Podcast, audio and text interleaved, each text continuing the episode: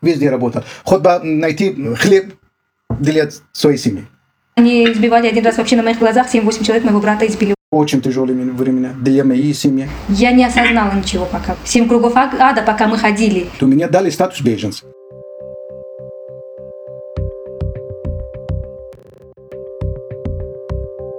Самая известная фотография беженца – портрет Шарбат Гулы.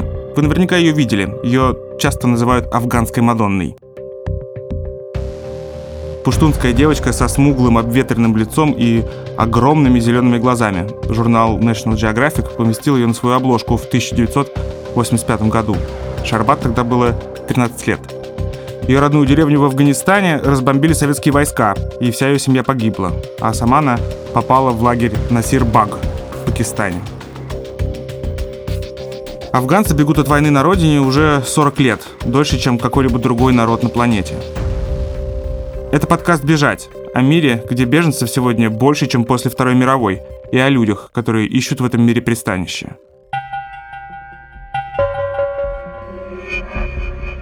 В этом эпизоде речь пойдет о семье беженцев с колоссальным стажем. Они живут в России фактически всю ее новейшую историю. Салам алейкум, салам алейкум, шума хубастин. Это Саид Салахуддин Абдулахат Чешти – Саид Салахуддин – имя, Абдулахат – отчество, а фамилии у него по документам нет. То есть она есть, Чешти, но когда его ставили на учет, фамилию не записали. Так он и живет уже 28 лет. Самому Салахуддину 64. Он из Афганистана, и его родной язык Дари. Я немного говорю на персидском, а это очень похожие культуры и языки. Поэтому разговор у нас начинается с таарофа. Так называют обмен любезностями при встрече. Понимаете, я в то время был членом НДПА, Народной демократической партии Афганистана. Время, о котором говорит Салахуддин, это 1992 год. На тот момент в Афганистане при поддержке СССР действовал социалистический режим под лозунгом «Каргарауна Джахон Моттахет Савид» – «Пролетарии всех стран, соединяйтесь».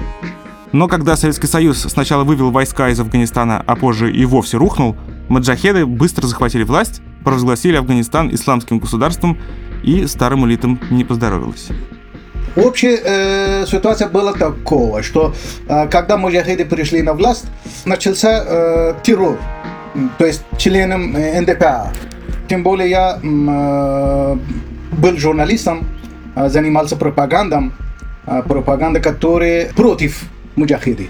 И они прекрасно знали, и, и у, у них была э, заранее информация насчет э, кого-то, кто-то работал, на, на какое направление работали члены НДПА и э, занимался пропагандой э, против муджахидов и против союзников, э, союзники муджахиды, в том числе США, Пакистан, Саудовская Аравия и так далее. Потом из офиса меня забрали, задержали, э, несколько дней. Э, я случайно драматически, драматично э, отсюда э, выбрался, потому что один из муджахидов был мой одноклассник в Кабульский университет. Одноклассник, примкнувший к маджахедам, вывез Салахуддина из тюрьмы и отпустил его на все четыре стороны. Но было понятно, что в Афганистане ему и его семье оставаться нельзя, Поэтому Салахудин быстро собрал вещи и двинул на север. Купил билет, автобусный билет, прямо из Кабула и э, в городе Мазари-Шариф. Вот. 1 сентября мы были э, в городе Мазари-Шариф. Потом э, из Мазара, из города Мазари-Шарифа 1 октября я э, своей семьей пресекали границу Термиз между Афганистаном и Узбекистаном. Называется с узбекской стороны называется Термиз, и афганской стороны называется Хайратан. Мы пересекали границу э, Ташкент. Прямо в Ташкент. А в Ташкент э, это был октября 92 -го года. И потом мы там были до февраля 93 -го года. 14 февраля мы отсюда через поезд прямо в Москву. Кроме России тогда Салахуддину ехать было некуда. Только там у него были достаточно хорошие связи, чтобы за пару дней организовать побег. Салахудину было 36, и он был вполне состоявшимся человеком, крупным журналистом, членом правящей партии. В России он вез с собой жену и четверых детей, двух мальчиков и двух девочек. Там его встретили 90-е. Когда мы были здесь, уже, уже, уже ничего не было. Рухнул, все. До, до нашего проезда уже ничего не было. Меня вынужден. Несколько там небольшая сумма у меня была. Сразу снимал квартиру и сразу на рынок. В Петров, рынок Петровский, Разумовский, потом Лужника, там был какой-то рынок. И потом маленькие рынки там. Я, я везде работал, везде работал. Хоть бы найти хлеб для своей семьи. Долго, долго, долго. И потом заболел несколько, два-три года. И потом последние, последние годы, которые я работал в, в гостинице «Севастополь». Вы, у вас знакомо, да, гостиница «Севастополь»? Гостиницу «Севастополь» на Большой Юшуньской строили к Олимпиаде 1980 года. Той самой, где Мишку в небо спускали. Выглядит она как четыре таких одинаковых серых коробки на 16 этажей каждая, и, по идее, туда помещалось 4000 гостей. Но в 90-х гостиница пришла в запустение, и новый хозяин решил сдавать ее под торговые площади. Почему-то большую часть этого пространства заняли именно афганцы. Э, афганцев там э, раз, один, два, три, четыре, пять афганцев, десять. И меня сказали, и я другой афганец, афганец сказали другой, другой. Сразу третий корпус Э, в гостинице «Севастополь» занимались э, афганцами. Тогда начинается афганская община, которая сейчас называется афганский диаспор. До сих пор работает два корпуса только. Э, корпус третий, корпус четвертый работает как торговый комплекс. И там находится афганская община, то есть афганский диаспор. Неизвестно, сколько их тогда было в России. Точно достаточно, чтобы занять торговые площади двух 16-этажных зданий – Сама диаспора сегодня оценивает свою численность в разбросе от 50 до 150 тысяч человек. Салахудин подчеркивает, что не все они беженцы. Часть афганцев приезжает в Россию работать и заниматься бизнесом, то есть они могут, если что, вернуться на родину. Но для политэмигрантов эта дорога закрыта. Салахудин, в конце концов, был не единственным сторонником социалистического режима в Афганистане. Для таких, как он, Россия, наследница СССР, казалось логичным местом для поиска убежища, но его им не давали. Нет, я, у меня нет пока гражданства. Дело в том, что э, иммиграционная служба, они меня э, отказали, и потом э, я обратился в суд, суд, я выиграл суд 2001 год. Я выиграл суд, но все равно они меня э, не сдали удостоверение беженца и так далее. И потом э, это осталось на свои места до 2009 год. 2009 год э, иммиграционная служба э, целиком пришли к э, Министерству внутренних дел. А вот тогда опять я, э, толчок был для меня, и сразу э, обратился. От 2009, 2009 году меня приняли как э, признали э, как э, беженцы на территории Российской Федерации. То меня дали статус беженца. К 2009 году семья Салахуддина жила в России уже 16 лет. И таких, как он, было очень много. Для них, как и для московских сирийцев сегодня, не существовало никаких центров адаптации, курсов языка или бесплатной медицины. А у Салахуддина ко всему еще было и четверо детей, которых в 90-х просто отказывались брать в школу. Самое первое время был у нас очень тяжелые времена. Очень тяжелые времена для моей семьи. Э, для меня, моя супруга и мои дети. Совсем чужая, чужой культура, чужая страна, чужой народ, понимаете? Ни буква не знали русский, ни буква не знали. И потом потихоньку, потихоньку, с помощью друзья, для меня открылись вот рынок, да, э, там и почем, сколько, качество и так далее. Потихоньку, потихоньку я научил э, что-то язык, рыночный язык, не культурный язык, но рыночный язык я, я э, изучал. А потом э, с помощью, э, там организация была здесь, что мы всегда благодарен, называли «Эквилибр солидарность». Эта организация открыла курс русского языка для детей беженцев. Вот сразу моя жена узнала об этом и сразу э, все детей забрала и он туда записал. Сегодня за пределами правозащитного сообщества мало кто помнит организацию под названием «Экилибр Солидарность». Она действовала под эгидой УВКБ ООН с 90-х по нулевые, и упоминаний о ней в интернете практически нет. Школа, которую они организовали в Кузьминках, для множества афганских детей стала настоящим спасением. А потом вот 94-й, это курс русского языка, это где-то был на метрофилии первый, и потом э, закрыли, и потом опять э, открыли на метро Кузьминки. Все предметы, которые в русском школе были, там учились. И преподаватели, учителя из русского, русской школы приходили и э, придавали свои уроки и так далее. И потом э, экзамены э, они сдали 9 класс и 11 класс э, в э, русский школу. Это Подмосковье, Московская область, Мытищи, город Мытищи. Тем не менее, в нулевых множество афганцев, оказавшихся в России в том же положении, уже просто отчаялись встроиться. На родине вслед за маджахедами к власти пришел уже Талибан. Война и не думала заканчиваться, а в России им не выдавали никаких документов.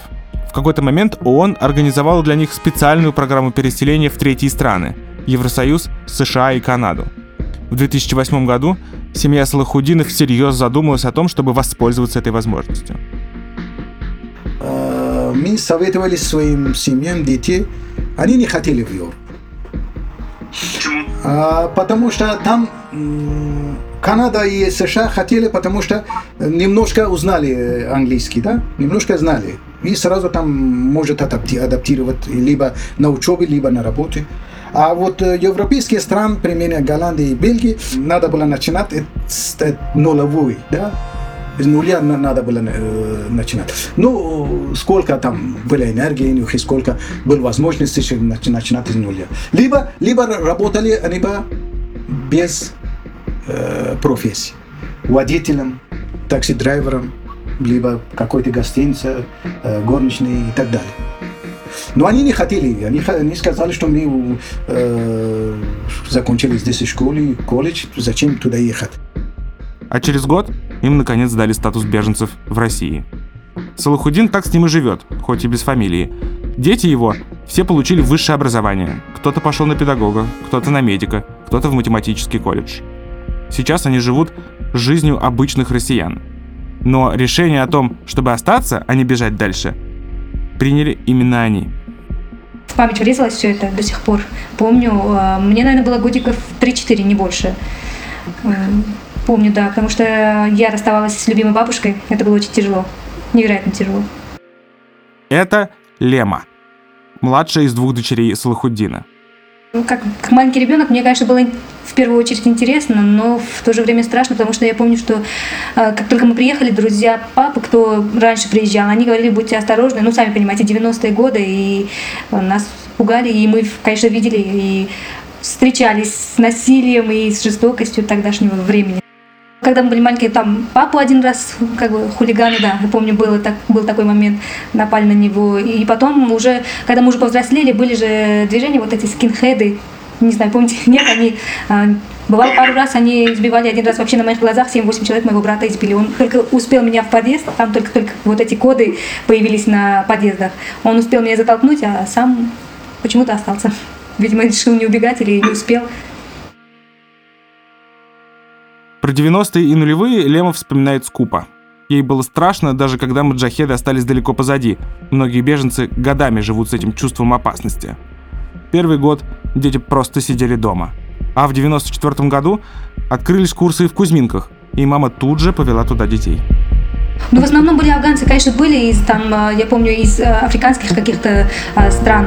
Ну, они ну, крайне редко, потому что они быстро уезжали, а афганцев прямо тогда в Москве было очень много, и в основном только афганцы были. Ну да, сейчас контингент, конечно, намного меньше стал в России. А куда уезжают люди? По программе переселения тогда было еще при ООН, расселяли всех э, в Америку, в Канаду, в европейские какие-то страны, в основном в Швецию или Францию, кто, куда, кто куда уехал. Вот, допустим, из моего класса, с кем мы учились, никого практически не осталось, все уехали. И да, какой-то год был, третий или, да, 2003 год, по-моему, да, его закрыли. Третий или четвертый год, не хочу соврать, где-то То есть вот это так. Потому что и детей стало меньше. По программе переселения все, в основном все семьи уехали, и не было такой надобности держать такой большой центр. И, скажем так, начали легализоваться многие семьи, получать какие-то, ну, как мы, допустим, получили статусы, и они могли уже поступать в обычные государственные российские школы. После того, как из России вывезли тех афганцев, кто не смог встроиться, программу переселения заморозили, и сирийцы сегодня ей воспользоваться уже не могут. Они просто не успели. Лему официально признали беженкой, когда ей было 22. Она закончила школу, при помощи ООН поступила в ВУЗ и закончила его, даже пошла работать. Семья Чешти вообще люди упорные и ко многому приспособились. Тем не менее, бумаги значительно упростили Леме жизнь. Не, не выдавали статуса беженца, очень в крайних таких редких случаях выдавали. И мы, нам, когда уже отказали во всех странах, чтобы там не переселяли, тогда уже нам помогли получить статус беженца на территории Российской Федерации, чему мы были крайне счастливы. А, работать приходилось, скажем так, нелегально. Или оформить, допустим, ставка оформлена на одного человека, а ты работаешь за него, и зарплата, соответственно, меньше. Ну и сам по себе вот этот психологический фактор неопределенности. Ты ни, ни на что не имеешь права, ни на что не претендуешь. А так, когда мы получили статус, хотя первое время было тяжело, потому что в России до сих пор даже я сталкиваюсь с тем, что многие вот вне, во многих даже госучреждениях э, даже не, не имеют представления, что такое статус беженца.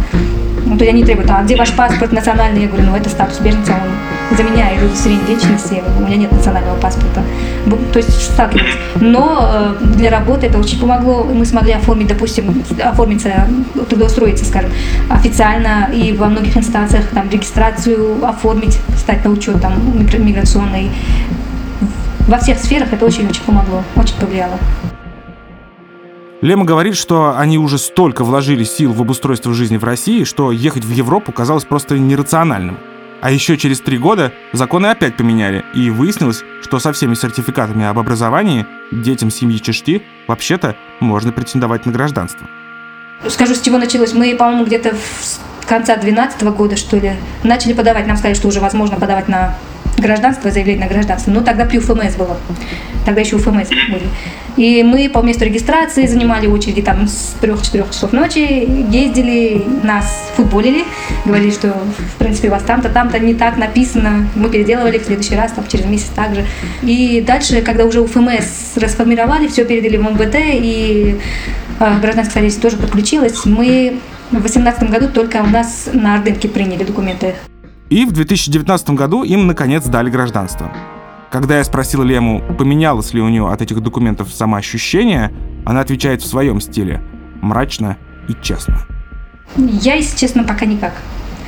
Я не осознала ничего пока, потому что вот это вот семь кругов ада, пока мы ходили, эти все семь кругов, пока он, когда у меня приняли документы, в тот момент, конечно, я была счастлива.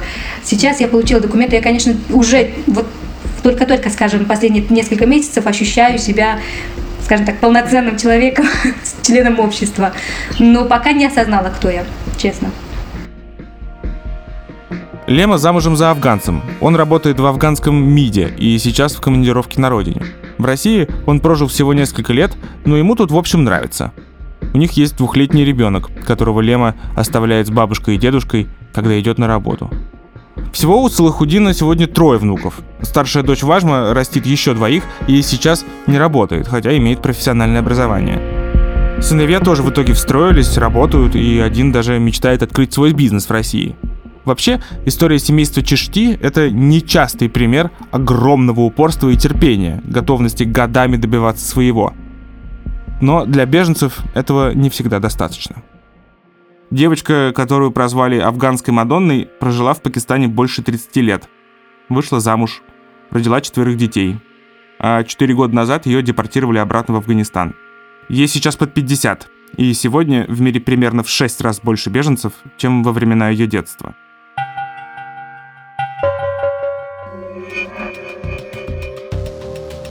Об этих цифрах я расскажу в следующем, заключительном эпизоде. Подкаст «Бежать» — это совместный проект самоиздата «Батенька ДВ Трансформер» и агентства ООН по делам беженцев. Издатель — Алена Белякова. Редактор — Евгений Бабушкин. Продюсер — Надежда Маркелова. Звукорежиссер — Анна Летичевская. Автор и ведущий — Семен Шишенин.